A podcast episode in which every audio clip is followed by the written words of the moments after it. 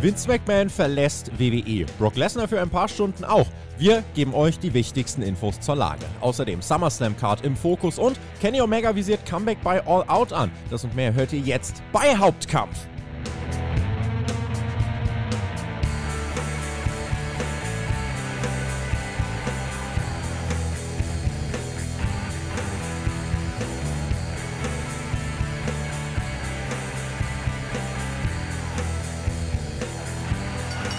Freunde, äh, sagt dem Mann im Intro mal bitte, wie man richtig in Mikrofon spricht. Der scheint ja aufgeregt zu sein, wie der übersteuert da. Naja, Schwamm drüber. Das ist Hauptkampf, euer Wrestling Talk vom Spotify Wrestling Podcast. Wir melden uns am Ende einer weiteren Wrestling-Woche, die 29. dieses Jahr. Es ist schon mehr als Halbzeit mittlerweile. Wir machen aber keine Pause, wollen weiter auf eure Top-Themen schauen. Mein Name ist Tobias Enke. Ist was passiert? Fragezeichen. Vince McMahon, SummerSlam. Aber keine Sorge, wir haben euch, Freunde. Spotlight ist für euch da dieses Wochenende. Zweimal Hauptkampf. Wir zeichnen diese Episode hier am Samstag auf. Sie erscheint auch noch heute auf Patreon und am Sonntagabend als Roundup der Woche auf YouTube, weil wir hier neben der Thematik Vince McMahon, die wir definitiv nochmal mit allen wichtigen Infos besprechen wollen, auch die anderen Top-Themen der Woche nochmal vorkommen. Das heißt, hier Sonntagabend zurücklehnen, Füße hoch und nochmal drüber nachdenken, wie krass waren bitte diese Tage. Ich freue mich sehr auf die nächste Stunde und die werde ich nicht allein bestreiten. Ich freue mich sehr, einen äh, Mann an meiner Seite zu haben, den ja vor allem viele, äh, viele der frühen Podcast-Hörer in Wrestling Deutschland kennen. Denn er ist einer der Veteranen früher Talk of Honor. Ihr wisst Bescheid, einer der ersten großen Wrestling-Podcaster in Deutschland. Ich freue mich sehr wieder auf Jonas Hoffmann, der mit am Start ist. Ich freue mich, mein Lieber. Es ist eine nicht ganz äh, unbedeutende Ausgabe von Hauptkampf.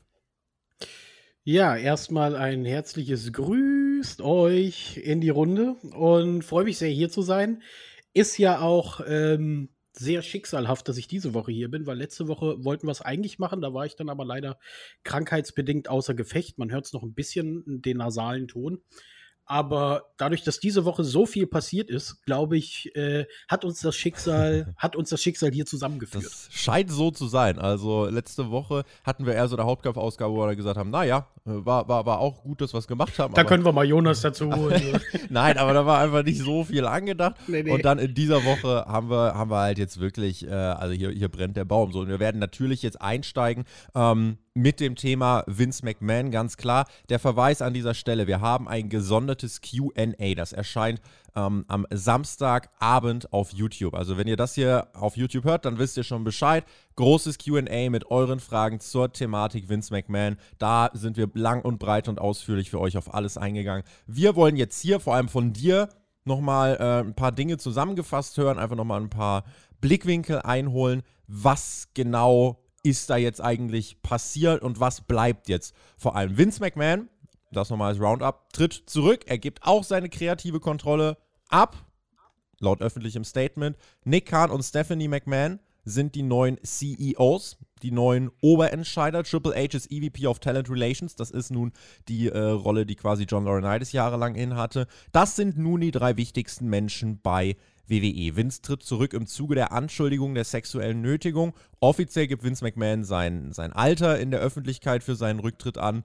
Machen wir relativ schnell Nägel mit Köpfen. Das Alter wird wohl eher weniger damit zu tun haben, Jonas.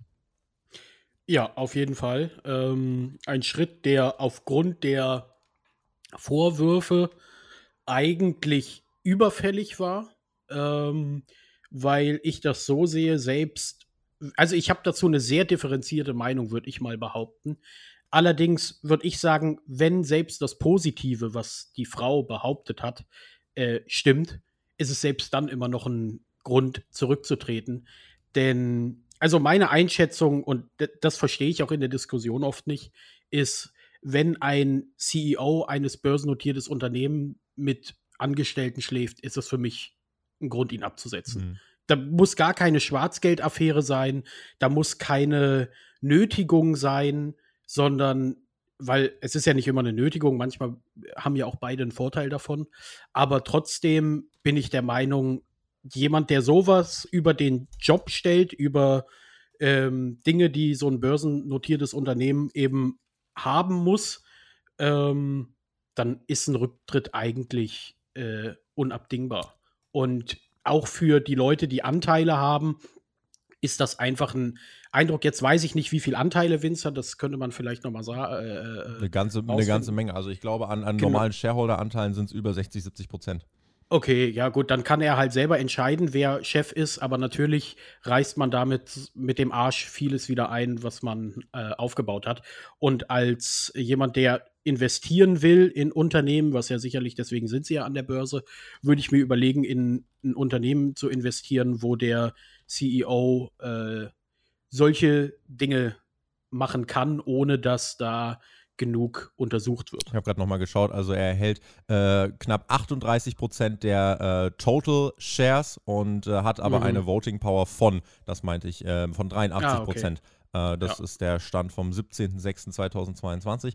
Was müssen wir jetzt zur, zur Thematik sagen? Ähm, es sind bis jetzt, es sind Anschuldigungen, es äh, ist eine Untersuchung, die läuft, die ist noch nicht abgeschlossen. Das heißt, ähm, das, das, ist einfach der faktische Stand der Dinge, zumindest hier zum Zeitpunkt dieser, ähm, äh, dieser Aufnahme. Und ich sag mal so, Vince McMahon ist nicht der, der erste CEO, der, ähm, der in irgendeiner Art und Weise unmoralisch wird, was aber überhaupt keine Entschuldigung ist. Fakt ist, Vince McMahon ist aber wahrscheinlich der CEO, der am meisten an seiner Company hängt und der wo, wo wirklich alle gesagt haben, der geht wirklich erst, aber wenn er eingeschlafen ist in der Gorilla Position und zwar für mhm. immer. Aber dass er so geht, haben ja die wenigsten tatsächlich gedacht. Und wenn man äh, sich anschaut, wie tickt Vince McMahon, die Company ist für ihn das Heiligste. Der hat seit 40 Jahren nichts anderes gemacht, als im Sinne seiner Company, in seinem ne, Kopf, im Sinne seiner mhm. Company zu handeln. Und dass er jetzt geht, ist für mich halt auch das Zeichen, er muss es für die Company tun. Und wenn Vince McMahon sagt, ich muss jetzt erstmal zurücktreten für das Wohl meiner Firma, denn WWE ist Vince McMahon und wird auch immer Vince McMahon bleiben, egal ob er da ist und nicht, dann zeigt das in meinen Augen schon, dass er weiß, was da jetzt eventuell noch kommt oder eben nicht kommt und dass er davon ausgeht, dass das, was kommt, der WWE schaden wird, wenn er dabei ähm, CEO ist. Wir hatten bei SmackDown eine kleine, ja, ne, ich, ich taufe es jetzt mal Mini-Verabschiedung einfach von Stephanie McMahon, die rauskam und ähm, nochmal gesagt hat, ja, äh, wir müssen meinem Vater dankbar sein für das, was er aufgebaut hat. Heute ist er zurückgetreten, ein historischer Tag. Ähm, und dann hat sie noch einen äh, Thank You Vince Chant angestimmt. Das empfand ich eher so ein bisschen als unangenehm, äh, einfach weil ich jetzt nicht wusste, ob das in dem Moment wirklich das war, was wir gebraucht haben. Es gibt natürlich jetzt zwei Seiten. So, man muss nämlich differenzieren, denn ähm, ich finde, Vince McMahon für das, was er im Wrestling-Business geleistet hat, mit welcher Arbeitseinstellung er seine Firma betrieben hat, das verdient Respekt. Was er da geschafft hat, er ist der Mann, der nicht umsonst gerade bei den Börsenaktionären den Ruf hat, der hat Wrestling aus einer Turnhalle zu einem Milliardenprojekt gemacht. Der Mann ist ein Genie.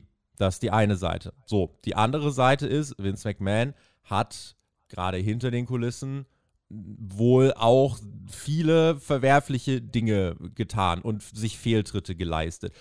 Auch öffentlich, ja, also Steroideskandal hast du nicht gesehen, also mhm. ganz viele andere Dinge auch.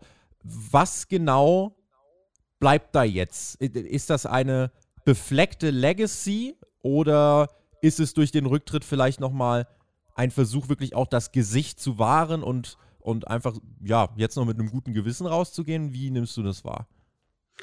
Also, das wird auf jeden Fall ein Teil davon sein. Das sehe ich schon so, dass man sagt, bevor jetzt die in diese äh, Untersuchungen dann abgeschlossen sind und dann eventuell was rauskommt, was man vielleicht nicht gerne hört, solange er noch eine On-Air-Persönlichkeit ist oder selbst eine Persönlichkeit hinter den äh, Kulissen, macht man es lieber, wenn er äh, weg ist und im Ruhestand ist und dann ist das Feuer nicht so groß.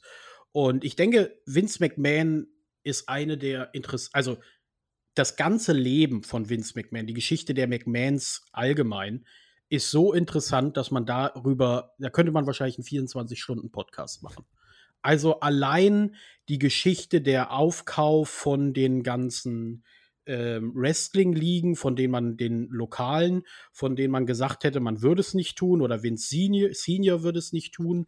Dann hat Vince McMahon sie doch gekauft, als sein Vater tot war und oder nicht ist mit ihnen in Konkurrenz getreten, wenn sie sich nicht haben kaufen lassen.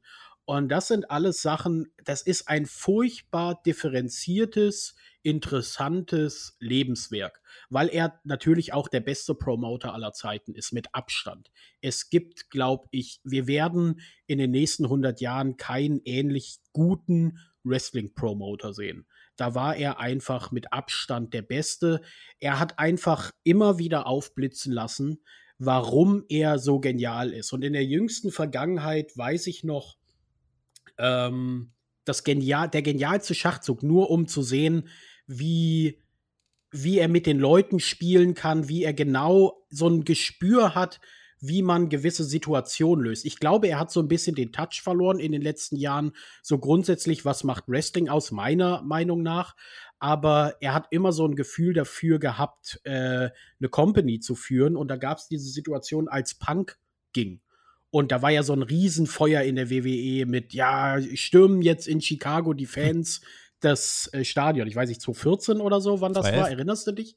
Nee, nee, das war ja Money in the Bank. Es gab doch dann, wo Punk äh, aufhören wollte. Ja, so nach Ach, als dem Paul Heyman rausgeschickt haben, meinst du? Ja, das, das genau. oder ja. Genau, und wo dann ähm, haben sie am Anfang Punks Theme gespielt mhm. und man dachte halt so, ja, wie gehen die jetzt in der Show damit um?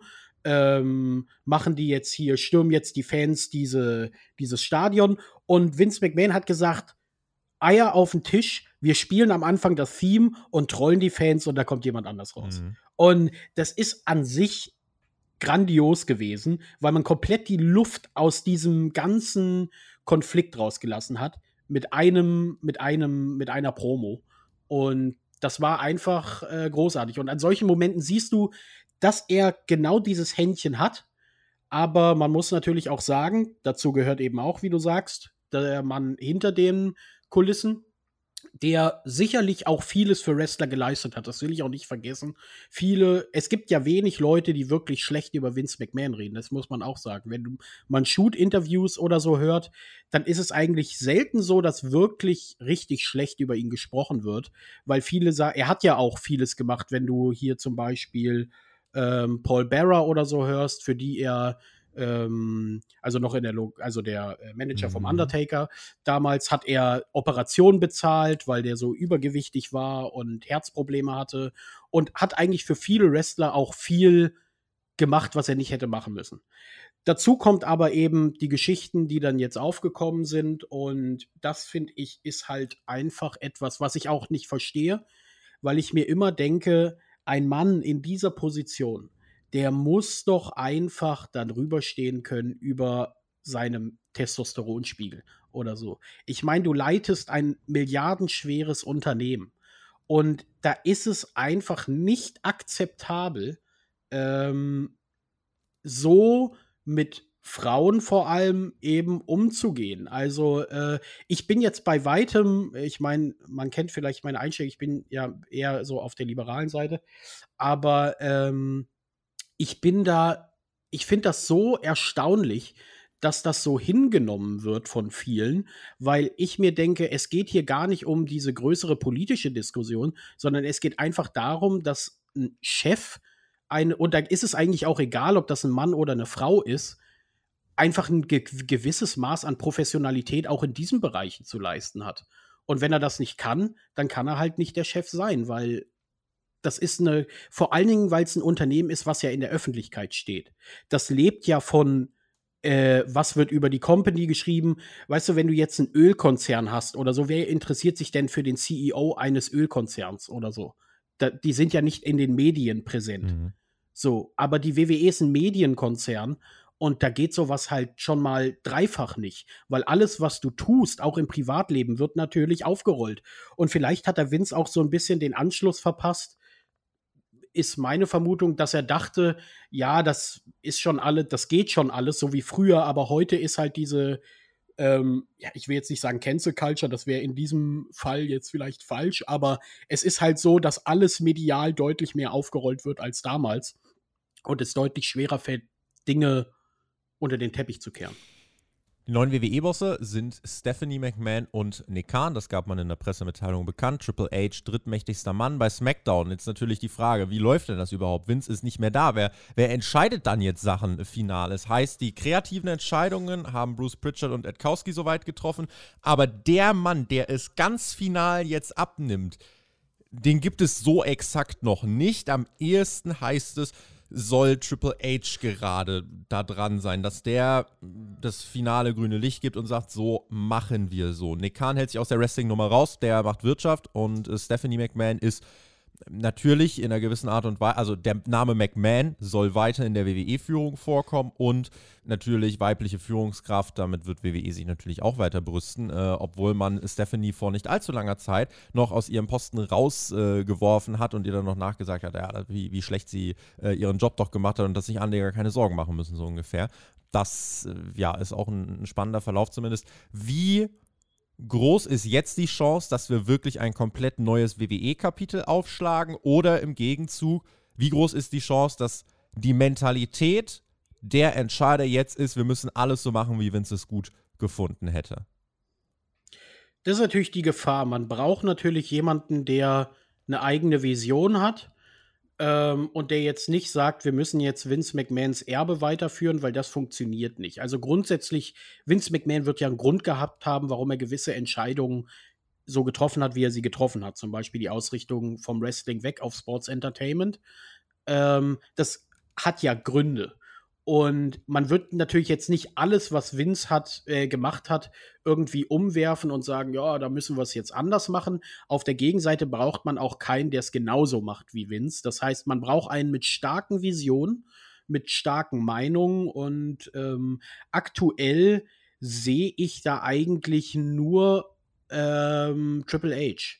Weil äh, Khan ist, wie gesagt, du sagst es, die finanzielle Seite ähm, und alle anderen, so Bruce Pritchard und so weiter, die sind halt die, ich sag jetzt mal, kreative Seite. Ich kann jetzt nicht einschätzen, die sind, haben ja auch alle mal als Promoter gearbeitet, aber ja auch nicht immer so erfolgreich. Ähm, dann gibt's äh, Stephanie. Das wäre natürlich äh, der nächstmögliche Pick kann ich mir aber irgendwie noch weniger vorstellen, weil sie eben so angezählt wurde und weil es ja aus Kreisen heißt, dass ihre ja, Arbeit nicht so äh, qualitativ gut sei. Und man muss auch sagen, von Stephanie würde ich auch genau dieses erwarten, ich mach's wie mein Vater. So ein bisschen äh, habe ich das Gefühl, wenn du irgendwie liest, Stephanie ist dafür verantwortlich, Stephanie ist dafür verantwortlich, hast du eigentlich überhaupt keine Änderung in irgendwas gesehen. Also, und bei Triple H war es so, ja, der macht jetzt hier dieses NXT und auf einmal baut er halt was komplett damit auf. So, der hat dann eine eigene Vision davon und deswegen wird auch trotz dessen, dass er halt in den letzten Monaten etwas, auch etwas zurechtgestutzt wurde, glaube ich, dass Triple H der einzige ist, der realistisch ist aktuell. Der auch vielleicht nicht so dieses, also Vince McMahon hat ja zum Beispiel ein klares Bild, wer kann Star sein und wer nicht. Das hat Triple H ja so ein bisschen mit NXT widerlegt. Ja, also der hat mhm. ja auch 15.000 Tickets mit einem Adam Cole verkauft, zum Beispiel. Ja. ja. also das gehört ja auch zur Wahrheit ganz einfach mit dazu. Kann man mögen, kann man nicht mögen. Aber da ist Triple H etwas anders gepolt. Jetzt sind einfach Fragen für die nächsten Wochen so kleinteilige. Wird das Wort Belt zurückkommen? Werden Kommentatoren äh, die ganze Zeit, äh, wird ihnen die ganze Zeit ins Ohr geschrien und äh, da müssen sie alles nachsprechen, was, was Vince ihnen vorsagt. Einfach so Kleinigkeiten. Vince hat äh, sehr viele Zügel in der Hand gehabt. Ich weiß nicht, ob er alle zu 100% wirklich außen vor lässt, ob er nicht doch ab und zu mal sagt, also ich würde das ja so und so machen und damit quasi suggestiert, was jetzt zu tun ist. Das, das kann man noch nicht hundertprozentig sagen, inwiefern er da wirklich mit all seinen Atomen, die sein Körper hat, äh, zurücktreten wird. Ein bisschen hängt er dran. Also ich weiß gar nicht, ob der Mann weiß, wie ein Alltag ohne WWE ähm, funktioniert, aber das ist auf jeden Fall die, die Sache, dass Triple H derjenige ist, der am ehesten da eine Veränderung ähm, ja, wahrscheinlich jetzt herbeiführen kann, weil er eine Denke hat, die ein bisschen anders ist als die von Vince McMahon. Nicht komplett, aber die ein bisschen anders ist als die von Vince McMahon. Eine Frage möchte ich noch stellen. Ähm, ja was glaubst du eigentlich, wie wahrscheinlich ist, dass Vince McMahon äh, irgendwann doch wieder zurückkommt? Das äh, ist ja im Wrestling auch immer so eine Sache. Never say never. Ähm, was gab es nicht alles für Anschuldigungen gegen Leute wie Ric Flair, Hulk Hogan, hast du nicht gesehen? Ähm, die waren dann ja auch wieder da. Also, was, was glaubst du, äh, gibt es auch eine Wahrscheinlichkeit, dass Vince McMahon vielleicht in ein, zwei Jahren auch wieder zurückkehrt? Ja, aber nicht als Chef. Ähm, ich glaube, ich hätte auch kein Problem damit, weil ich sehe die Vorwürfe halt wirklich differenziert. Man muss jetzt gucken, was wahr ist, was falsch ist. Es ist ja auch die Frage, es steht ja auch im Raum, diese Frau soll ja eventuell doppeltes Gehalt dafür bekommen haben und so weiter. Dann sage ich auch, na ja, wie äh, äh, du äh, kriegst ein doppeltes Gehalt dafür, dass du es machst und so weiter. Das ist alles schwierig. Also ich will mir da auch kein Urteil erlauben, aber es ist nicht so, dass man halt sagen kann, da gibt es jetzt immer, es gibt nicht immer dieses der Gute und der Böse und fertig ist die Geschichte. So, weil man kann sich die Seiten halt nicht so gut anhören. Aber von dem, was ich gelesen habe, ist es halt nicht so klar, was alles passiert ist. Aber wenn jetzt die Vorwürfe nicht so sind, dass es strafrechtlich relevant wäre, also wir reden hier davon von einer äh, Nötigung oder äh, Schlimmerem, ne, dann würde ich sagen, natürlich steht die Tür dann offen, wiederzukommen als On-Air-Persönlichkeit.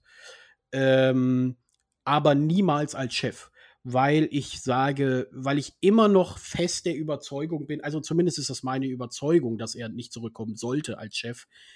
Wenn du, und das muss ich ihm auch vorwerfen, weil man immer sagt, ja, der hat alles für die WWE geopfert. Es tut mir leid, wenn du dafür deine Hormone nicht im Griff hast, dann hast du deine eigenen Bedürfnisse über die Company gestellt, sonst hättest du es nicht gemacht. So, also die, wenn die Company dir wichtiger wäre als dein Hormonhaushalt, dann hättest du der Frau nicht doppeltes Gehalt gezahlt, falls das stimmt, um mit ihr zu schlafen oder andere auch äh, vielleicht nicht so freiwillig, weiß man nicht, sind nur Gerüchte. Ähm, und da wird es dann wirklich schwer. Und äh, da sage ich, jemand, der sowas gemacht hat, kann dann als Chef auch nicht wiederkommen. Oder sollte auf jeden Fall nicht. Es würde mich wundern und ich fände es auch nicht gut. Vorstellen könnte ich es mir in der WWE, weil ich meine, er hat halt die meisten Anteile oder das größte Stimmrecht und dann ähm, eventuell sagt er dann in drei Jahren, oh, die Zahlen sind so furchtbar und es ist alles so schlimm, ich muss zurückkommen. Wäre ja nicht der erste Eigentümer, der so äh, reagiert, wenn dann äh, es nicht so läuft, wie er sich das vorstellt. Also das kann durchaus passieren. Ich hoffe und wünsche es mir aber nicht. Wenn er in drei Jahren, wenn das geklärt ist und das vom Tisch ist und ähm, das äh, in einem ordentlichen Rahmen passiert ist, die Aufklärung und so, dann sage ich, ja gut, wenn er dann bei WrestleMania mal als On-Air-Persönlichkeit auftritt oder noch mal eine Feder hat, warum nicht? Brock Lesnar hat sich im Zuge dieser Bekanntgabe des Rücktritts von Vince McMahon erstmal verabschiedet bei SmackDown äh, und dann musste WWE, ich weiß nicht, also man kann es vielleicht sogar als erste Zerreißprobe für Stephanie und Nick Khan verstehen. Vielleicht hat Vince McMahon auch doch nochmal gesagt, ach komm, Brock, jetzt mach mal, mach mal halblang. Ähm, jedenfalls kam Brock Lesnar dann noch äh, zurück. Also wer da irgendwie glaubt, da wurden, äh, da wurden die Dirt Sheets geworkt und so weiter, dafür würde WWE Brock Lesnar nicht von der Website nehmen. Dafür würde WWE nicht ein komplettes Skript für SmackDown ohne Brock Lesnar schreiben. Insofern, äh, doch, Brock Lesnar hat SmackDown verlassen kam dann aber wieder, konnte besänftigt werden. Wir wissen nicht mit was genau stand jetzt.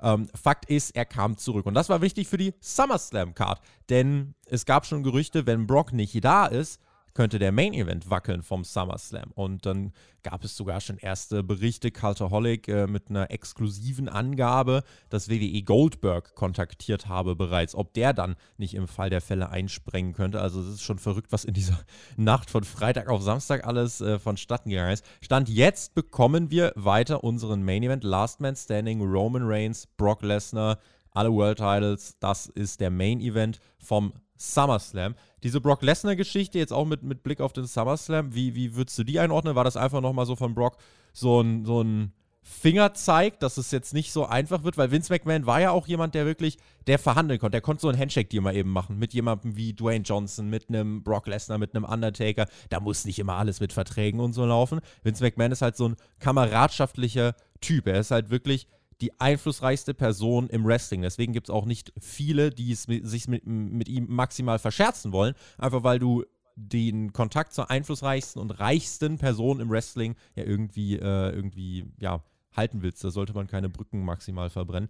Ähm, diese Sache mit Brock Lesnar, jetzt auch mit Blick auf SummerSlam, wie hast du die wahrgenommen und glaubst du, dass wir jetzt den Main Event Roman Reigns gegen Brock Lesnar mehr zu schätzen wissen, weil kurz mal die Möglichkeit Roman Reigns gegen Goldberg im Raum stand. Also grundsätzlich gebe ich dir vollkommen recht. Ich glaube einfach, dass Vince, und das macht ihn ja auch als Promoter aus, ähm, da einen Einfluss drauf hat, weil er ja für alle diese Personen äh, auch eine Art Vaterfigur ist. Also selbst wenn nicht persönlich, aber einfach auch ähm, für die Karriere. Also von jedem dieser Leute ist er der Vater des Erfolgs. Von Brock Lesnar, von The Rock. Wo wär, The Rock wäre nicht da, ähm, äh, äh, äh wo er jetzt ist, ohne Vince McMahon. Und ich glaube, das wissen diese Leute auch sehr zu schätzen. So, und ich glaube, The Rock muss nicht zu WrestleMania, um Geld zu verdienen. Der wird sicherlich sehr viel verdienen, aber ich glaube nicht, dass er, äh, dass er so viel bekommt, gemessen daran, wie sein Status in Hollywood ist. Verstehst du? Ich glaube, so einen Hollywood-Star könnten die sich kaum leisten, der auf dem Level Sachen einspielt wie The Rock. Mhm. Aber ähm, zu Brock Lesnar glaube ich, dass der, der ist ja immer dafür bekannt, so ein bisschen das zu machen, worauf er Bock hat. Und natürlich will er dafür auch bezahlt werden. Und das war mit Vince, glaube ich, wieder auch ein bisschen einfacher, äh, die Verhandlungen und so weiter. Und ich denke, dass er jetzt noch mal zurückkommt, aber ich weiß nicht, ob er danach, dass er jetzt sagt, ich mache das jetzt noch, aber ob er danach noch weiter Lust hat, wirklich großartig was zu machen nach dieser Ankündigung, bin ich mir unsicher. Und ich glaube auch, dass es das falsche Signal wäre. Ich sehe das ein bisschen so. Jetzt mit Vince, der geht, hast du jetzt das letzte Event so unter Vince äh, Einfluss, großem Einfluss. Und es ist jetzt so ein bisschen wie beim, bei einem Fußballverein. So, ich weiß nicht, ob du Fußballfan bist, Natürlich. aber grundsätzlich. Werder Bremen ist es tatsächlich, um ganz genau Ja, ich auch. Perfekt, ja. guck mal. Ja, großartig. ja, großartig, genau. ähm, da ist es so, wenn jetzt ein Spieler geht, der größer ist als das Team oder ein Trainer oder ein Manager, dann gehen die und es kommt ein neuer und dann muss die Mannschaft erstmal neu aufgestellt werden. So, man spricht ja immer von dem Umbruch. Und der muss jetzt eigentlich in der WWE kommen. Es muss jetzt weggehen von diesen Brock Lesnars, von den Goldbergs, von den, von denen muss es jetzt weggehen. Jetzt muss einer kommen, der sagt, ich bin nicht Vince McMahon, ich kann nicht mit diesen Leuten per Handshake verhandeln und so weiter. Ich muss mir jetzt meine Leute groß machen. So, ein Triple H zum Beispiel, der muss sich Leute raussuchen, sagen, hey, ähm, der äh, Roman Reigns oder so, das wird mein neuer Go-To-Guy. Äh, Gott bewahre, aber so in dem Sinne, dass man sagt, ich baue mir jetzt meinen Roster zusammen, den ich in 30 Jahren per Handshake anrufe und zurückkommt. Weil dieses Berufen auf diese Allstars, das funktioniert halt, solange Vince McMahon da ist, aber wenn er nicht mehr da ist, funktioniert es nicht. Und das gleiche mit Goldberg. Ja, das hätte vielleicht funktioniert jetzt für ein Match beim SummerSlam als Ersatz, Gott bewahre. Gut, dass es nicht äh, so ist. Aber das sind so diese, ich spreche davon un, ungern von Altlasten, weil das klingt so ein bisschen respektlos. Aber es ist so, dass jemand Neues an der Spitze auch für neue Sachen im Kader, im Roster und so sorgen kann und neue Stars hochziehen kann, weil Vince McMahon nimmt natürlich die Stars, die er groß gemacht hat und jetzt muss jemand kommen und sagen, ich mache mein Ding, ich mache mir meine Stars groß. Über 30.000, etwas mehr als 30.000 werden am Start sein beim Summer Slam. Nächste Woche wird Hauptkampf dann übrigens auch pausieren. Äh, ist ja in der Nacht von Samstag auf Sonntag der Summer Slam. Das heißt, äh, nächste Woche ist das dann das Hauptthema. Äh, Card an sich finde ich jetzt auf, auf, auf den ersten Blick persönlich gar nicht so verkehrt der Aufbau ist halt das Problem. Äh, wir sprechen jetzt gleich noch drüber. So an sich äh, gibt es aber erstmal eine relativ klare Kartstruktur. Wir haben den Main Event, ja, äh, und wir haben dann einige Matches, die wirklich in so einer Sparte stehen, dass sie einfach im Ring gut abliefern werden. Also sowas wie äh, Rollins gegen Riddle, Bel Air gegen Lynch, selbst Usos gegen Street Profits wird in großen Teilen, einfach was das Pro Wrestling angeht, nicht schlecht werden. So, und dann haben wir halt auch noch ein paar andere Matches, wo wir uns halt denken, ja gut, äh, warum sind sie da? Celebrities haben wir auch mit am Start. Ronda Rousey könnte man als Celebrity zählen, sollte man eigentlich auch. Logan Paul, der auch als Celebrity mit da ist. Wie blickst du so insgesamt auf diese, äh, auf diese SummerSlam-Card? Was sind da die, die Stärken und die Schwächen? Auslöser des Themas war der Bericht im Laufe der Woche, WWE-Vince McMahon sind unzufrieden mit der Card. Wo man sich natürlich fragen kann, hm, wer hat die denn auf die Beine gestellt? Ja, und also man kann mit der Card grundsätzlich zufrieden sein, so wie die WWE, glaube ich, gerade funktioniert, oder? Also es ist so, äh, ist wieder die, die, der, sorry für den Querverweis auf Fußball, aber wenn ich halt einen Kader habe von einem, so, ich gucke auf meinen Kader und der ist vom Kaderwert her so Platz 15 und wundere mich dann, dass ich halt am Ende der Saison auf Platz 15 lande. Ist halt so ein bisschen merkwürdig, weil so die Shows, die ihr macht und die Fäden und so, die geben halt auch keine bessere Card her. Also, ich würde jetzt nicht sagen, die Card an sich ist nicht das Problem. So, ich finde, das ist jetzt keine schlechte Card, wenn du die Namen liest und durchgehst und sagst, Match für Match ähm, ist, ist schlecht oder gut.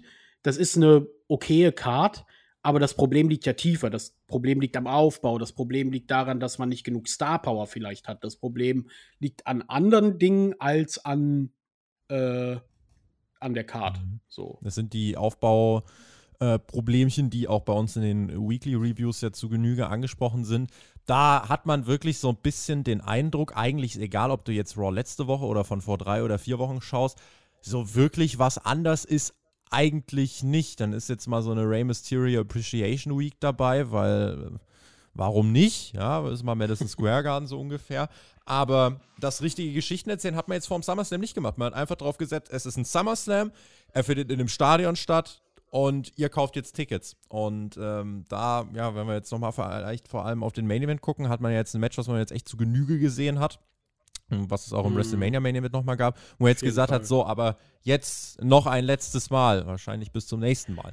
Ähm, also ich bin ja im aktuellen, sorry, dass ich unterbreche, aber ich bin ja im aktuellen Produkt nicht so drin, aber äh, und mir mir ist trotzdem so beim Lesen aufgefallen und beim Gucken der Highlights der letzten Wochen und Go Home Show und so weiter in der Vorbereitung und allem ist mir aufgefallen, auch schon wieder Roman Reigns und Brock Lesnar. Mhm. Ja, Go Home Show sind dann nächste Woche jetzt nochmal, da wird sich jetzt nicht siegen. Ach so, nicht in der Go Home Show, sondern genau in der äh, in der aktuellen äh, in der aktuellsten, Raw. ja, genau.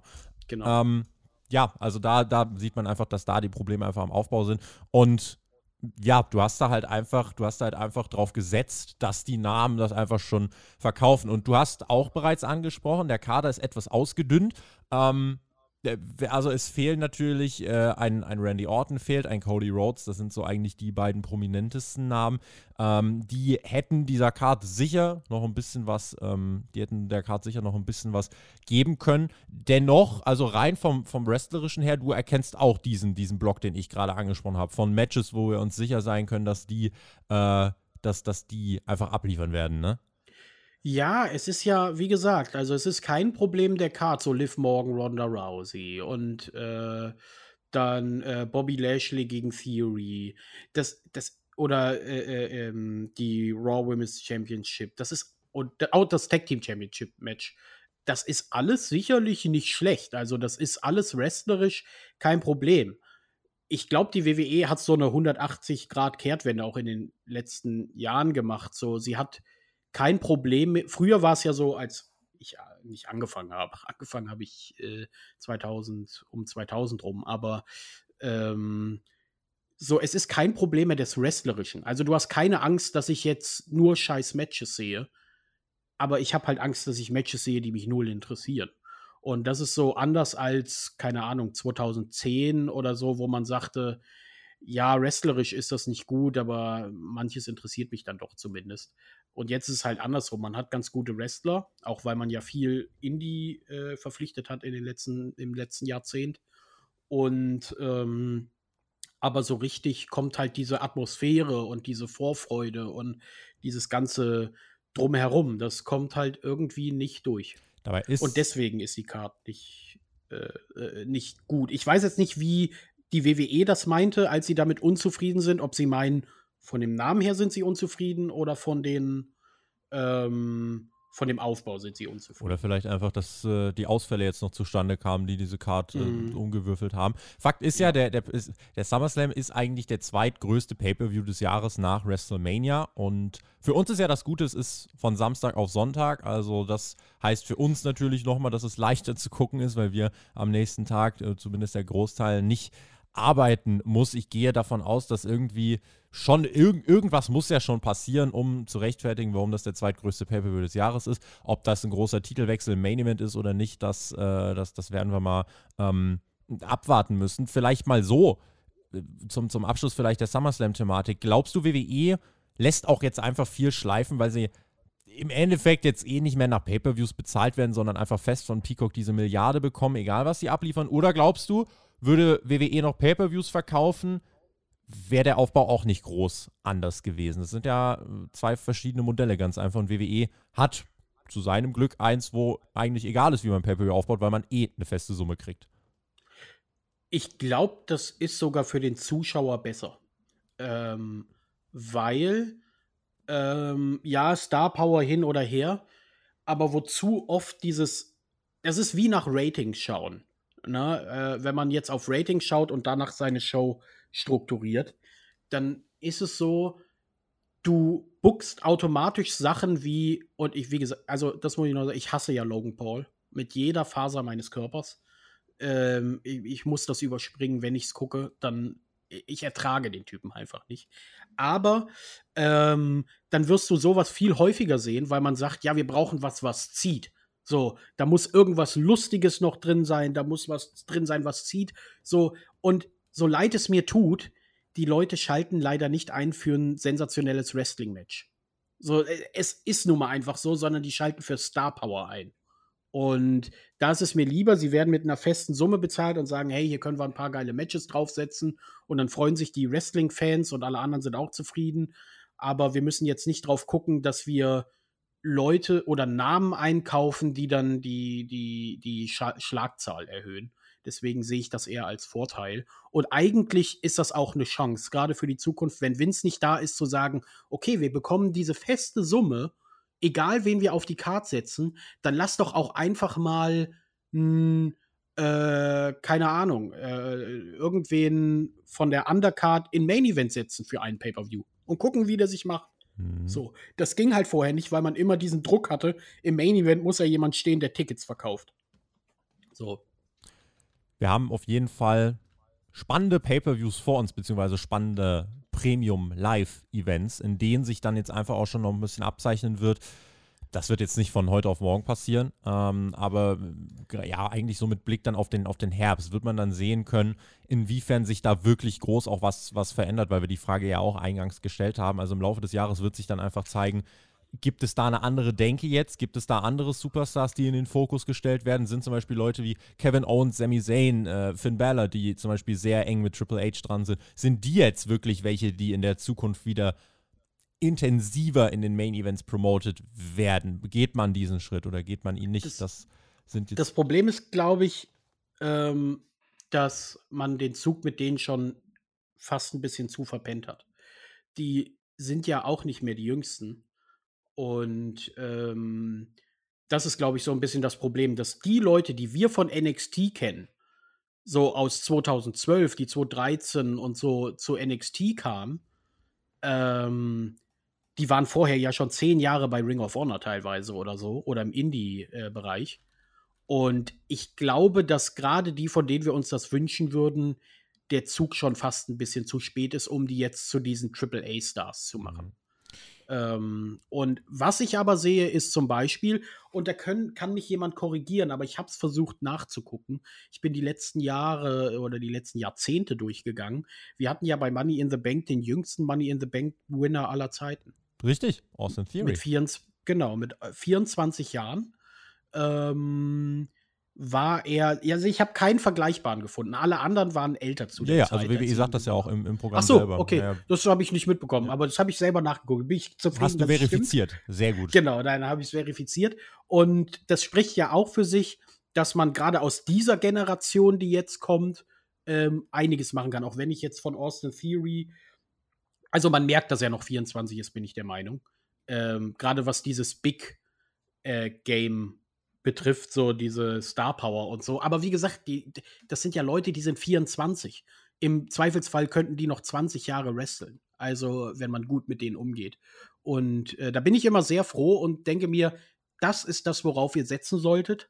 Und ähm, dann wird das gut. Aber ich sehe es ein bisschen anders wie du. Also, ich weiß jetzt nicht, wie du es siehst, aber in dem Sinne, dass ich glaube, für viele, die aus diesem Indie-Bereich kommen, so die, dieser AJ Styles-Typ oder Kevin Owens, ist es schon fast äh, zu spät. Ähm, was, was wollte ich gerade noch sagen? Also, ich wollte noch darauf hinaus, dass äh, Theory jetzt ja mit dem Koffer eine Position hat, in die er vor allem auch von Vince McMahon gebracht worden ist. Er ist ein Supporter mhm. von Theory. Vince McMahon ist ja. jetzt weg. Was hältst du noch von dem Szenario? Es gibt einen Knall beim SummerSlam, Theory löst ein, hier ist der neue Young Guy, der ist WWE-Champion, mit dem gehen wir jetzt. Oder hältst du es eher für realistischer zu sagen, okay, da müssen wir jetzt gerade ein bisschen was zurechtstoßen, das ist ein Guy, den Vince feiert und der wird jetzt erstmal wieder, ja, casht ein und, und äh, hat keinen Erfolg zum Beispiel was kann er vielleicht jetzt für eine Rolle noch beim SummerSlam spielen. Selbst steht er in einem US-Title-Match gegen Bobby Lashley, was er wahrscheinlich nicht gewinnen wird. Ähm, und dann hat er immer noch den Koffer. Und er könnte den theoretisch im Main-Event, man deutet es ja in den Chancen an, könnte den einlösen. Und äh, da hat jetzt zumindest die Kreativleitung hat die Möglichkeit, hier einen Bang zu erzeugen. Ich fände es ganz im Ernst die absolut beste Entscheidung, ihn eincashen zu lassen.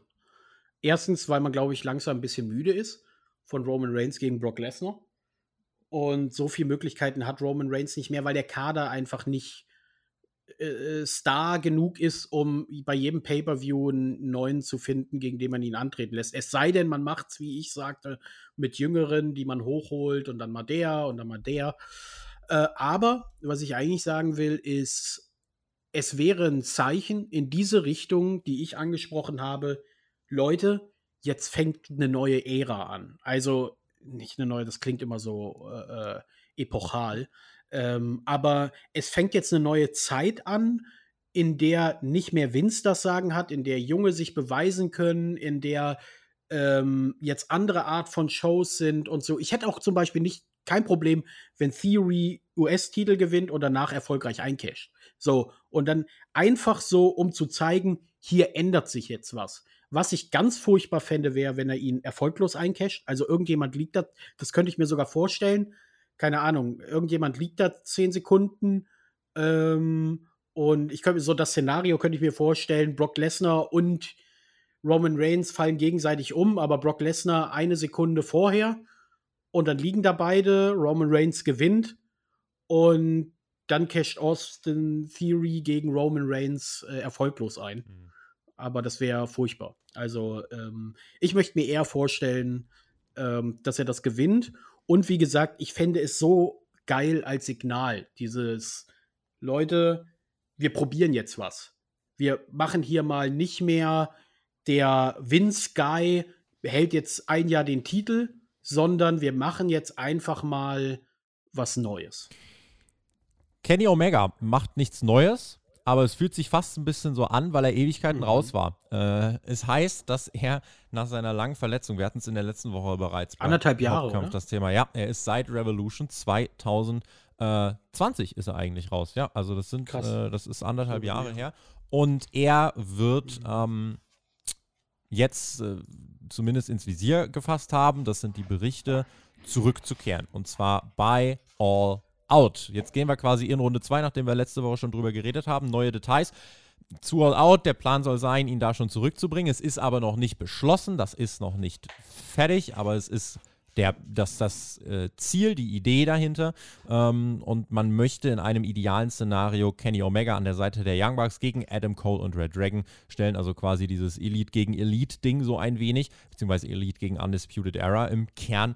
Das ist das, was man jetzt plant. Kenny nach so langer Zeit zurück wäre schon ein Difference Maker ähm, für All Elite Wrestling, die ja auch Verletzungsprobleme haben. Ne?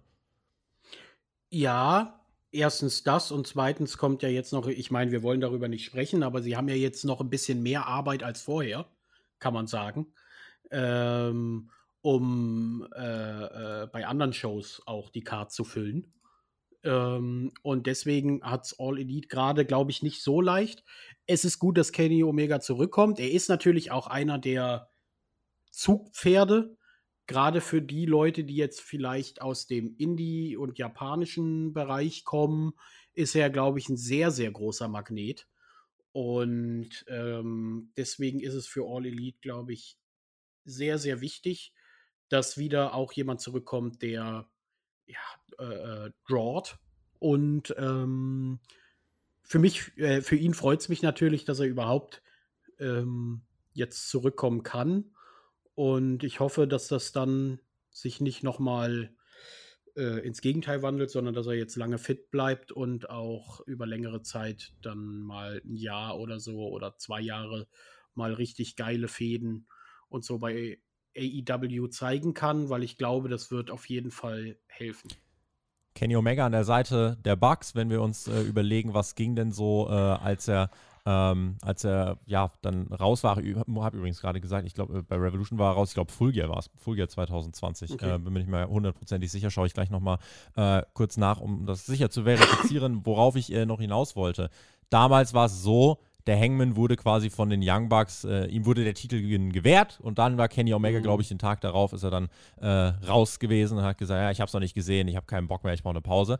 Und man hat da jetzt, also er kommt zurück und er ist, er kommt nicht einfach nur als toller Wrestler zurück, sondern er ist ja direkt Teil einer Storyline. Einmal natürlich dieses Elite gegen Undisputed Era Ding, andererseits dieses Hangman Kenny Young Bucks Gespann, was wir da noch als Storyline wirklich äh, aufgebaut haben, äh, über viele, viele Details vor allem. Also das ist ja auch nicht verkehrt. Plus er kommt in einem Six-Man-Tag dann theoretisch zurück und nicht in der großen Singles-Schlacht. Ich finde, das sind alles Sachen, die schon mal zuträglich sind, um ihn relativ schnell und relativ sicher wieder ins Produkt reinzuholen. Ja, das glaube ich auch. Also ich glaube, der wird jetzt keine großen Probleme haben, da Themen oder Fäden zu finden, bei denen man ihn wieder reinsetzen kann. Ich meine, man muss nicht auf die alten Fäden Bezug nehmen. Ähm, man könnte jetzt auch sagen, okay, wir fangen jetzt was komplett Neues mit ihm an. Da bin ich gespannt, äh, äh welchen Weg man da gehen wird. Und ähm, also ich freue mich auf jeden Fall. Ich bin ehrlich gesagt nie so der riesen Kenny Omega-Fan äh, gewesen. Ähm, so leid es mir tut. Schande auf mein Haupt.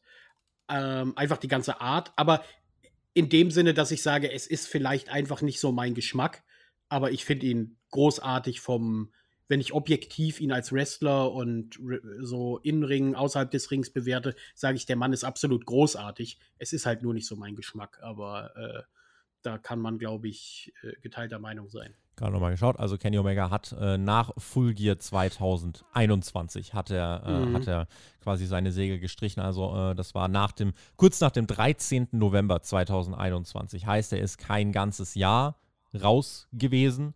Ähm, mhm. Aber er ist jetzt zumindest mal, äh, ja, was sind das dann? Äh, acht, sieben, acht, neun Monate. So roundabout ist er dann erstmal weg. Je nachdem, wenn er bei All Out wirklich zurückkehrt, das wäre Anfang September. Ähm, dann, dann wäre auf jeden Fall trotzdem schon mal äh, ein, ein großer Schritt gemacht mit seinem Comeback. Du hast theoretisch down the road viele Dream Match-Möglichkeiten. Du kannst Punk gegen Omega bringen, was sicherlich oh, für viele schön, ja. äh, ein, ein Match ist, wo sie nie gedacht hätten, dass sie das sehen werden. Ähm, wenn wir uns angucken, All Out in fünf, sechs Wochen, wann würdest du Omega zeigen? Äh, so früh wie nur möglich oder lieber kurz vorm Event oder vielleicht dann sogar mit einer Mystery Tag Team Partner arbeiten, weil man auch sehr leicht argumentieren könnte, dass die Young Bucks den Hangman als ihr ihren ähm, Mystery Partner dann präsentieren. Was, was hältst du da für die sinnvollste Variante? Ich bin ja Oldschool-Wrestling-Fan und ich sag eigentlich eher, ich mag es so früh wie möglich, um dann jede Woche schön äh, aufzubauen und über einen längeren Zeitraum eine Fehde zu haben, die man dann in einen schönen Clip verwandeln kann als Hype auf das Event und so. Da bin ich äh, da bin ich zu Hause. Das ist mein, mein, mein Lieblingsart, jemanden zurückzubringen. Also klar, es gibt so Events, die sind dafür prädestiniert, dass es nicht gemacht wird, wie Royal Rumble oder so. Aber äh, an sich bin ich der Meinung, am liebsten äh, doch vier Wochen vorher und dann einen schönen Aufbau. Mhm. Ja, und dann eben das Six-Man-Tag und dann kann man eben schauen, welche Einzelfäden ergeben sich daraus. Der äh, gute Kenny muss ja erstmal gucken. Der wird auch rausfinden, dass die Yamax ihm quasi den Titel nicht gekostet haben, aber dass sie zumindest nicht zu seinem Gunsten eingegriffen haben. Dann kann es auch sein, dass Kenny sagt, ja, fand ich gut, dass ihr es nicht gemacht habt. Und dann wäre das aufgearbeitet. Dann die Dynamik mit dem Hangman. Mhm. Finden die als Team wieder zusammen? Findet die Elite generell wieder zusammen? Das sind einfach so Sachen, mit denen man arbeiten kann. Und mit Kenny Omega gewinnt AEW einen der besten Wrestler der Welt, Schrägstrich den besten Wrestler der Welt zurück. Und natürlich jemanden, der von Tag 1 einer der Zugpferde war. Punkt. Und äh, gerade jetzt, wenn dann auch CM Punk zu All Out zurückkehren sollte, was aber noch nicht gesichert ist, dann wären das auf jeden Fall zwei Namen, die AEW darüber hinaus nach Anfang September sehr helfen würden, um wirklich auch wieder mit einer Star Power Leute zum Einschalten zu bewegen. Denn wenn man jetzt gerade was sieht, also die, die Quoten sind jetzt so, dass man fünf Wochen in Folge Platz 1 hat im, äh, im, im TV am Mittwoch, also Tagessieg. Und ganz objektiv muss man sagen, mehr als Tagessieg geht nicht. Ähm, insgesamt ist es aber auch einfach so, dass die Zuschauerzahl insgesamt nicht mehr ganz diesen Aufwärtstrend aufweist, wie das vor einem Jahr noch war. Und das liegt auch daran, dass jetzt einfach Topstars fehlen und dass das Produkt halt wirklich sich jetzt ganz klar als das etabliert hat, was relativ oft relativ vorhersehbare Ausgänge in sehr, sehr guten Wrestling-Matches verpackt, in vielen sehr guten Wrestling-Matches. Ähm, und, und das ist halt, ja, das ist so ein bisschen der, der Kern und da bin ich gespannt, inwiefern der sich vielleicht auch nochmal anpassen wird, ändern wird und inwiefern da vielleicht auch Kenny und CM Punk mehr wieder diese Storyline-Komponente, diese Dramatik, ja auch dieses Sports Entertainment da reinbringen können, denn auch das gehört zum Pro Wrestling ähm, einfach ein Stück weit dazu und da bin ich gespannt, inwiefern das Comeback von Kenny einen Impact haben wird. Wir wollen eure Fragen noch beantworten. Ihr habt das jetzt schon am Freitag äh, eingereicht, die Themen für Hauptkampf. Da war also äh, das äh, Top-Thema war der SummerSlam, also die SummerSlam-Card, inwiefern äh, es sein kann, dass WWE damit unzufrieden ist. Und die andere Sache war dann eben Kenny Omega. Ihr habt Fragen gestellt und zwar äh, hat der Philipp hat uns was gefragt und das ist, ähm, das ist dann nochmal eine äh, ne, ne Frage, die einfach zeigt, ihr könnt in alle Richtungen Fragen stellen. Der hat uns geschrieben, mir geht die letzten Wochen eine Frage durch den Kopf. Ich habe ein großes Problem damit, dass in der WWE oft Dinge einfach so von den Higher-Ups entschieden werden oder zum Beispiel eine Carmella, die einfach in den Ring kommt und sagt, bei Countout wechselt jetzt der Titel. Würden nicht GMs frischen Wind in das Produkt bringen? Ich weiß nicht, wie lange du Wrestling schon schaust, Philipp, aber GMs äh, gab es schon sehr viele, wird es auch noch sehr viele geben. Ich finde, wenn man einen GM macht, mein Vorzeigemodell wird William Regal bei NXT bleiben. Das war die unaufgeregteste, simpelste GM-Variante, die es gibt. Ja, das stimmt. Ich habe ja wirklich Zeiten erlebt, wenn ich dran denke, der An äh, Anonymous General Manager. Mm. Ich weiß nicht, ob mhm. sich noch Leute daran mm. erinnern. Jetzt muss ich schon so sagen, das sind so Talk of Honor Zeiten gewesen. Und jetzt muss ich schon einfügen, ob sich Leute daran erinnern. Ja. Also ich werde wirklich, ich werde wirklich alt. Also es ist, es ist wirklich furchtbar. Aber auf jeden Fall furchtbare Zeit. Immer dieses, oh, dieses Bimmeln und dann muss Michael Cole vorlesen. Es war, es war grauenhaft. Es war grauenhaft. Aber wenn das halt, das Ding ist, das ist wie mit Filmen oder so. Es hat ja niemand ein Problem damit, dass etwas mal ein bisschen unrealistisch ist und äh, vielleicht mal über äh, übers Gute hinausgeht oder so oder man sich mal was zurechtschreibt. Aber wenn die Welt, in der das Spiel, und das ist halt, die WWE ist halt eigentlich ein Universum, so, äh, dann muss es halt innerhalb des Universums Sinn ergeben. So, und warum wird das jetzt da so entschieden und da so entschieden? Da finde ich, macht die WWE auch wirklich oft einen schlechten Job zu erklären, warum jetzt eigentlich. Und denkt sich so, ja gut, ist halt Wrestling, aber so funktioniert das nicht. Das ist so wie, wenn ich Star Wars nehme und auf einmal kann einer fliegen und dann heißt es so, ja, ist halt eine Fantasy-Welt, ne? Da kann halt einfach mal irgendjemand fliegen. So, ohne Jetpack einfach. Oder ist halt die Macht. Ja, okay. Es ist halt, e, es muss schon innerhalb dieser Welt sinnvoll sein, sonst verlieren die Leute die Glaubwürdigkeit an die, äh, die, den Glauben an die Welt. Und das ist halt bei der WWE tatsächlich schon immer ein großes Problem gewesen, was aber durch GMs halt gut war. Dadurch waren sie aber leider oft Heal, dass du durch die GMs immer erklären konntest, warum jemand das jetzt entscheidet. So, warum hat der Schiedsrichter da nicht eingegriffen, als er ihn mit dem Kendo-Stick verprügelt hat? Naja, gut, der, Schied, der GM ist halt Heal, der greift da nicht ein. So, das ist zumindest eine Erklärung, die in der Welt Sinn macht. So, und aktuell fehlt das, glaube ich, seit Jahren wieder ein bisschen. Zackplay fragt, ob es was zum Ring of Honor Pay-Per-View geben wird. Death Before Dishonor findet ja statt in der Nacht von Samstag auf Sonntag. Heißt, wenn ihr das hier auf YouTube hört, war Death Before Dishonor schon. Und dann seht ihr auch, dass äh, nichts äh, weiter dazu jetzt gerade erstmal geplant war. Die großen äh, ja, Veränderungen, die das Ganze hat, werden wir auch bei Dynamite sicher nochmal ähm, besprechen. Also Watch Together, Kurz, äh, Kurz Review sind nicht äh, geplant. Bei mir vor allem auch aus zeitlichen Gründen einfach nicht, äh, weil ich privat noch ein paar andere Verpflichtungen habe und aus dem Team, glaube ich, dann auch keiner live schaut, soweit ich weiß. Und deswegen, ja, das ist eine Sache. Wir werden das äh, nicht totschweigen, keine Sorge, aber das werden wir im Laufe der nächsten Woche einfach aufarbeiten, dann noch in der Dynamite Review. Ich denke, dass äh, das, das, ähm, das genügt und ich werde es mir in Ruhe wahrscheinlich noch äh, Sonntagabend oder am, am Montagvormittag anschauen. Übrigens, äh, nur schnell mal eingeworfen, müsste man eigentlich mal machen, ein Ranking für Pay-Per-View-Namen. Weil bei mir ist Death Before Dishonor wäre so, glaube ich, unter den Top 3 mhm. Pay-Per-View-Namen. Finde ich absolut hervorragend. Müsste man eigentlich sich mal mit beschäftigen. So, was waren die geilsten Namen für Pay-Per-Views, wo du gleich das Gefühl hast, hier geht's zur Sache. Der Stefan möchte ganz kurz einen Stand zu Brian Cage haben. Du findest im Netz nichts. Äh, Brian Cage ist an der Seite von Tully Blanchard und den, äh, wie heißen sie, irgendwie aus of Agony. Ähm, die, die sind jetzt bei Ring of Honor mehr oder weniger und Brian Cage ist Teil dieses Stables. Der war jetzt vor kurzem bei AW Rampage am Ring und wird jetzt wahrscheinlich auch beim Pay-Per-View am Start gewesen sein. Und das ist der Stand. Der hat jetzt mit äh, dem AEW Hauptprodukt nicht ganz so viel zu tun. Er steht bei AEW weiter unter Vertrag. Sein Vertrag wurde vor ein paar, äh, ich glaube mittlerweile ist ein, zwei Monate her, wurde der, äh, glaube ich, nochmal verlängert äh, um ein, zwei Jahre. Ähm, und das ist der Stand, Stefan. Der Lauftroll schreibt uns, nach der letzten Dynamite-Ausgabe muss sich Tony Khan endlich Unterstützung holen, was Booking betrifft und können die Ermittlungen gegen Vince ein Bremsklotz für den Kreativprozess bei WWE sein? Letztere Frage. Können, jetzt auf jeden Fall schon. Können wir, können wir jetzt äh, ausklammern. Äh, Witz ist weg. Und ja, was Tony Khan, äh, die Frage kriegen wir auch, glaube ich, jede Woche bestell, äh, gestellt. Muss Tony Khan sich endlich Unterstützung beim Booking holen? Ähm, ich fände es cool, wenn einfach eine gewisse Struktur drin wäre. Ich finde, die AEW-Shows sind nicht schlecht, absolut nicht. Äh, sie sind nur nicht so gut, wie sie sein könnten. Das heißt, wir sind auf Meckern auf hohem Niveau unterwegs, aber ähm, ja, es, äh, es gibt einfach Dinge, die, die, würde ich, die würde ich anders machen. Es gibt Dinge, die äh, ja, würden andere anders machen.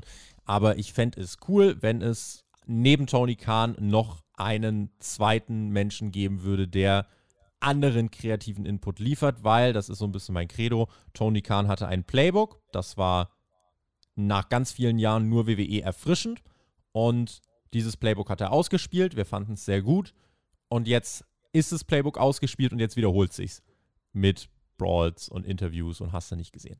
Aber das, dieser Thrill ist nicht mehr, ist nicht mehr da, weil du weißt bei AW jetzt sehr oft genau, wie Storylines laufen. Nicht immer, aber sehr oft. Auf jeden Fall, ich gebe dir da komplett recht. Es ist so dieser neue Glanz verflogen, dieses es ist so ein bisschen wie mit einer neuen Freundin. Ne? Man ist verliebt und dann irgendwann. Drei Monate rosa-rote Brille. Genau, man hat die rosa-rote Brille und wobei ich das nie verstanden habe, ich hatte das nie, aber äh, man erzählt sich das ja. Und ähm, also auch bei meiner jetzigen Freundin, mit der ich fünf Jahre zusammen bin. Äh, nur so nicht, dass ich das nie hatte, sondern das. Ähm, äh, nie so dieses Verliebtsein-Gefühl. Aber das ist bei AEW eben genauso, dieses Gefühl. Und dann merkt man so, dann erkennt man auch so ein bisschen die Schwächen von dem Gegenüber und denkt sich, ah, ich habe ja nie gesehen, dass der Schwächen hat und dass der auch nicht in allen Bereichen perfekt ist. Und ja, ich mag ihn immer noch. So, und jetzt ist die Frage, bleibt man ihm trotzdem treu und sagt, ja, ich mag den auch mit seinen Schwächen? Oder sagt man sich, ah, das habe ich doch nicht so erwartet. Mhm. Und ich glaube, in dieser Phase ist gerade AEW. Und wie gesagt, hat absolut seinen Platz und äh, ich wünsche denen auch alles Gute und so weiter. Aber wie du sagst, es ist jetzt, kommt jetzt die schwierigste Phase und da braucht es, glaube ich, zumindest einen, der noch mehr Erfahrung auch äh, hat, weil das wirklich, wirklich ob das jetzt bei Unternehmen ist, bei, bei Beziehungen, das ist immer eine sehr, sehr schwierige Phase, wenn so dieses neue, aufregende weg ist und wie bindet man dann die Kunden noch? Und die letzte Frage, die nehmen wir noch rein von Jojo. Es sieht so aus, als ob Huckhausen Geschichte ist. Ich hätte schon noch zwei bis drei Monate mit interessanten Momenten gesehen. Ich glaube, es hätte so kommen sollen, dass Danhausen durch Hook zu einem Wrestler gemacht werden soll, der auf seinen eigenen Beinen steht. Zumindest habe ich die Matches, die wir bekommen haben, so aufgepasst. Wie habt ihr den äh, Run von Huckhausen als Story wahrgenommen? Warum glaubt ihr, wurde es abgeblasen? Over waren sie ja. Naja, wir werden jetzt erleben, dass äh, Hook Danhausen nochmal retten wird. Insofern, äh, Huckhausen ist noch nicht ganz Geschichte, sondern ich glaube, die werden eine gewisse Verbindung erstmal erstmal noch aufrechterhalten. Und ich muss sagen, wenn das aber nur so unterschwellig vor sich hin brodelt, reicht mir das, weil ich der Meinung bin, dass bei all den Dingen, die du mit Hook hättest machen können, war das die, auch wenn sie over waren als Team, die ihm insgesamt das meiste Momentum genommen haben. Einfach weil er dadurch nicht mehr diese wöchentliche Killermaschine war. Ähm, nicht, dass man komplette Comedy mit ihm gemacht hat, aber das war einfach eine Entscheidung. Du hättest 100 Entscheidungen treffen können, das hier wäre keine davon gewesen, äh, von meinen, ja, und äh, ich hätte einfach andere, ich hätte andere Wege eingeschlagen. Die werden weiter verbunden bleiben. Sie werden da weiter auch eine Reaktion ziehen. Danhausen ist super over, aber ich finde es gut, dass das jetzt dann nicht so ein wöchentliches Wir sind immer zusammen Ding ist, sondern nur ein, ah ja, die sind ja befreundet, da war ja mal was. Äh, das, das genügt auch. Ich hätte sie aber insgesamt nicht gebraucht, die Hockhausen-Storyline. Ja, aber ist jetzt nichts, glaube ich, was geschadet hat. Sie hat zumindest seinem, äh, sie hat das Momentum ein wenig ausgebremst, sagen wir es so. Findste? Okay. Er konnte nicht so nach oben schießen, wie er es vielleicht also, ohne Ich habe es jetzt auch nicht, ich habe jetzt nicht alles gesehen. Ich gucke ja immer sehr sporadisch, aber äh, da magst du recht haben. So was ich gesehen habe, fand ich eigentlich ganz okay. Aber vielleicht ist auch, äh, wenn man es jetzt wirklich immer in, in Gänze gesehen hat, jede Woche, dann wurde es wahrscheinlich auch schnell äh, abgenutzt. Ja, also das Problem war, dass man es erstmal einmal im Monat nur gesehen hat, tatsächlich. Ja. Also das ist so ein bisschen dieses AW-Ding, aber das äh, ja, ist nochmal ein anderes Thema. Jedenfalls, äh, wenn das nur ein, eine, eine sporadische Kooperation ist im Sinne von, ja, die sind ja, die sind ja noch miteinander befreundet und Hook macht jetzt mal den Save für Danhausen, damit er dann aber den FTW-Titel gewinnt, dann ist das okay und danach muss äh, Danhausen aber nicht jede Seite an der, äh, jede Woche an der Seite von Hook rumtouren. Das äh, muss dann nicht sein. So, Ladies and Gentlemen, das war das Roundup. Wir fangen an mit Vince McMahon, wir hören auf mit Hook. Ich kann mich also nicht beschweren und wir machen damit den Deckel drauf. Ich bedanke mich äh, beim Jonas, dass er hier am Start war. Freue mich auf eure Kommentare nach diesem Wrestling-Wochenende. Verweise nochmal zur Vince McMahon-Thematik natürlich auf das QA, wenn ihr das noch nicht gehört habt, was dann äh, ja, Samstagabend den Weg auf unseren Kanal gefunden hat. Schräg, schräg für die Patrons, die es gerade hören, finden wird. Und damit verabschiede ich mich. GW, genießt Wrestling, kommt gut in die nächste Wrestling-Woche, was auch immer da passieren wird, inwiefern sie sich auch verändern wird. Wir werden es beobachten und dann ist SummerSlam. Und wer weiß, ob dann wirklich eine kleine neue Zeitrechnung auch inhaltlich anbricht bei WWE. Fakt ist, sie ist so schon mal angebrochen, denn Vince McMahon ist nicht mehr WWE-Boss. Jonas, deine Schlussworte. Ich bin raus. Macht's gut. Auf Wiedersehen. Tschüss. Ja, ohne Vince McMahon in die Zukunft. Ich freue mich, was jetzt alles passieren wird. Dann bis zum nächsten Mal und tschüssing!